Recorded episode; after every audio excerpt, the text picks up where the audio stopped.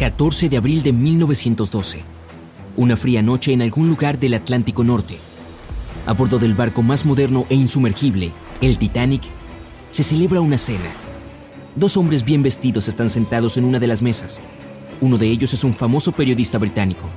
Le cuenta a su interlocutor una historia interesante y al mismo tiempo terrible. Todo comenzó cerca del año 1000 a.C. en el antiguo Egipto. En aquella época, nació una mujer en la ciudad de Tebas. Nadie sabía quién era ni a qué se dedicaba, pero tenía una alta posición social. Hacia el final de su vida, fue proclamada sacerdotisa del colegio de Amen-Ra. Su cuerpo fue embalsamado, colocado en un ataúd de madera y cubierto con una enorme tapa con la imagen de una mujer y misteriosas inscripciones. Fue enterrada en Tebas junto con otras personas de la clase alta. La momia de esta mujer permaneció en reposo durante casi 3.000 años. El lugar del entierro se había ocultado cuidadosamente. Hacia la primera mitad del siglo XIX, un grupo de lugareños descubrió accidentalmente la antigua tumba. Perturbaron la paz de la sacerdotisa. Nadie sabe exactamente lo que ocurrió aquel día, pero la momia fue sacada del ataúd y desapareció sin dejar rastro. Unas décadas más tarde, un grupo de cuatro amigos ricos de Inglaterra llegó a Egipto para realizar un viaje por la parte alta del Nilo. Primero fueron a visitar las excavaciones del templo de Amen-Ra, cerca de la ciudad de Luxor. Ahí encontraron la caja de la momia vacía. Representaba a la sacerdotisa con ojos oscuros mirando al vacío. Había algo siniestro en su mirada. No sabían a quién pertenecía el recipiente, pero estaban tan asombrados por la belleza y la energía del hallazgo que decidieron comprarlo a los lugareños. El comprador desapareció la misma noche en que le entregaron la caja en el hotel. Algunos dijeron que habían visto al hombre salir del hotel e ir hacia el desierto. Nadie supo por qué lo hizo. Nadie más lo vio después. Otro hombre del mismo grupo se llevó el ataúd. Durante su regreso a casa, uno de los amigos resultó gravemente herido. Al llegar a Londres, el nuevo propietario de este descubrió que el banco donde estaba todo su dinero había quebrado. En un día, el hombre pasó de ser un rico empresario a un mendigo. Un tercer amigo también experimentó la siniestra influencia del antiguo hallazgo. Perdió la salud, el trabajo y finalmente incluso la vida en un accidente poco después de regresar a Londres.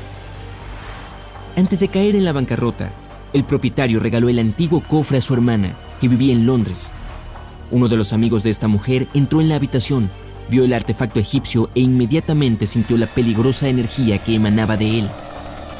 Entonces la hermana del propietario le dio la caja a un famoso fotógrafo. Este tomó algunas fotos y quedó horrorizado. Según sus palabras, vio en estas a una sacerdotisa real, con rostro humano. Ella lo veía con una siniestra mirada de hielo. Nadie, excepto el fotógrafo, tocó la película de la cámara Nadie cambió la foto. Poco después, el hombre desapareció misteriosamente. A partir de ahí, la historia se vuelve imprecisa. Según una versión, la hermana del propietario entregó el artefacto al Museo Británico. El hombre que lo transportó falleció poco después y su ayudante sufrió un terrible accidente. Otra versión dice que el objeto de la tumba egipcia fue comprado por un rico hombre de negocios Después, tres miembros de su familia también sufrieron un accidente y su casa se incendió. Convencido de que la caja de la momia estaba maldita, la regaló al Museo Británico. El interlocutor escucha la historia con tanto interés que se ha olvidado de la cena, que se ha enfriado. ¿Cómo sabe todo esto? pregunta. El periodista responde que lleva varios meses estudiando todo lo relacionado con la momia y sus propietarios ha encontrado pruebas de todos los accidentes y ha reunido el cuadro completo. Entonces, ¿qué pasó después? pregunta el interlocutor. Parecía que el caso de la momia debía encontrar la paz en el museo. La sacerdotisa estaba rodeada de otros reyes y reinas de diferentes épocas. Sin embargo, no hubo dicha paz. Científicos y expertos en lenguas antiguas intentaron descifrar los símbolos de la maleta, descubrieron que la mayoría de las inscripciones significaban maldiciones y desgracias dirigidas a quienes se atrevieran a perturbar la paz de la sacerdotisa. todas las noches, los guardias y el personal del museo oían los golpes procedentes de la caja de la momia. Estos iban acompañados de llantos y gritos. Además, cada noche alguien esparcía otros objetos expuestos por toda la sala. Pronto, todos llegaron a creer que el espíritu de la sacerdotisa seguía utilizando fuerzas malignas. Entonces un coleccionista privado se interesó por la caja. La compró al museo.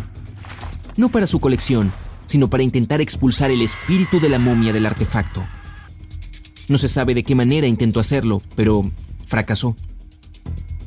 Luego, logró vender el recipiente de la momia a un rico arqueólogo estadounidense. Este tipo decidió trasladar a la momia a Nueva York y... ¿Y qué? ¿Qué pasó después? Pregunta el interlocutor con interés. Eso es todo. Fin de la historia, responde el periodista. ¿Qué quiere decir? ¿Qué pasó con la momia? ¿Dónde está ahora? El periodista mira al interlocutor con cierta emoción. Está aquí. Está en el Titanic, dice. El interlocutor parece asustado y confuso, pero el periodista confirma que el sarcófago está aquí. No lo duda porque lo ha visto con sus propios ojos. Después de la cena, se dirigen a sus camarotes. El periodista se acuesta, pero no puede evitar pensar en la momia intenta convencerse de que todo lo que ha averiguado sobre la sacerdotisa es solo un mito. No hay ninguna maldición. En el momento en que por fin se duerme, siente un ligero empujón. Unos minutos después, un miembro de la tripulación llama a la puerta de su camarote. Informa que todos los pasajeros deben ir a la cubierta superior porque algo le ha ocurrido al barco.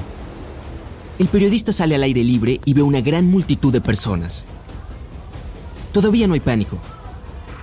Alguien dice que le ha pasado algo al motor.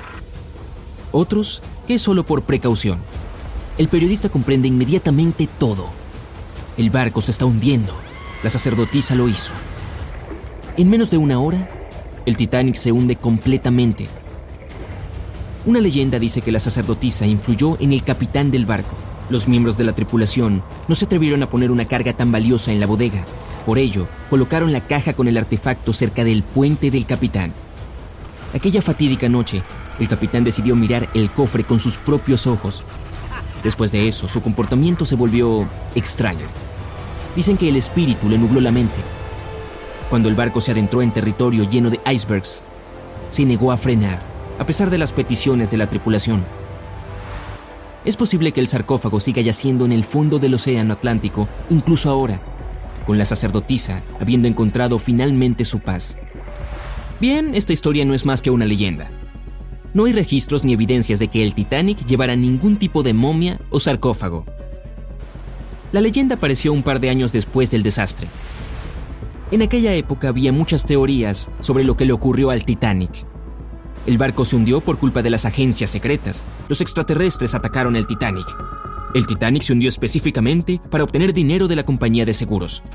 Estas locas teorías eran muy populares entre el público, una de estas fue desarrollada por un conocido periódico. Los periodistas publicaron un artículo sobre la momia maldita a bordo del Titanic. El resto solo recogió la leyenda y se hizo popular. Una de las razones por las que la gente cree en estas cosas se esconde en la psicología humana.